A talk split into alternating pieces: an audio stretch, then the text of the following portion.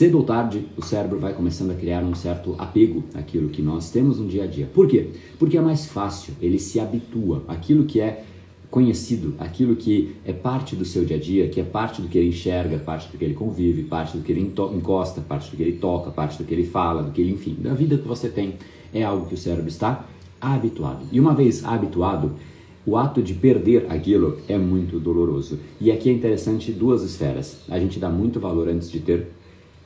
Quero demais isso, eu quero uma Ferrari, eu quero isso, eu quero uma pessoa. Aí a gente passa, de repente a gente conquista aquilo. E aí a gente dá um valor menor, aparente, porque o nosso cérebro dá um valor muito grande para aquilo. Ele de fato cria um certo apego, porque é parte de nós. Quando a gente convive muito com algo, aquilo se torna parte de nós. Guarda isso. E aí, se essa é a primeira curiosidade, a gente dá mais valor aparente antes de ter do que quando temos, por conta dessa associação que o cérebro tem, desse prazer que ele cria, dessa conexão com aquilo que é do dia a dia, na hora de perder, a gente valoriza demais mais uma vez. Então a gente vira para as coisas e fala, cara, né, por que, que eu não dei valor antes de perder? Mas a gente de fato precisa aprender a tirar o que não tem valor para que o que tem valor permaneça, sobreviva e mais do que isso, impere. Se você quer ter uma vida de coisas que de fato te geram valor, que te fazem sentir bem, você precisa excluir aquilo que não te faz bem. Esse episódio é mais uma edição do Brain Power Drop, uma pequena cápsula de reflexão oferecida além dos episódios regulares. Para aprofundar no assunto de hoje baixar gratuitamente o seu e-book Reprograme Seu Cérebro, entre em reprogrameseucerebro.com.br/ebook.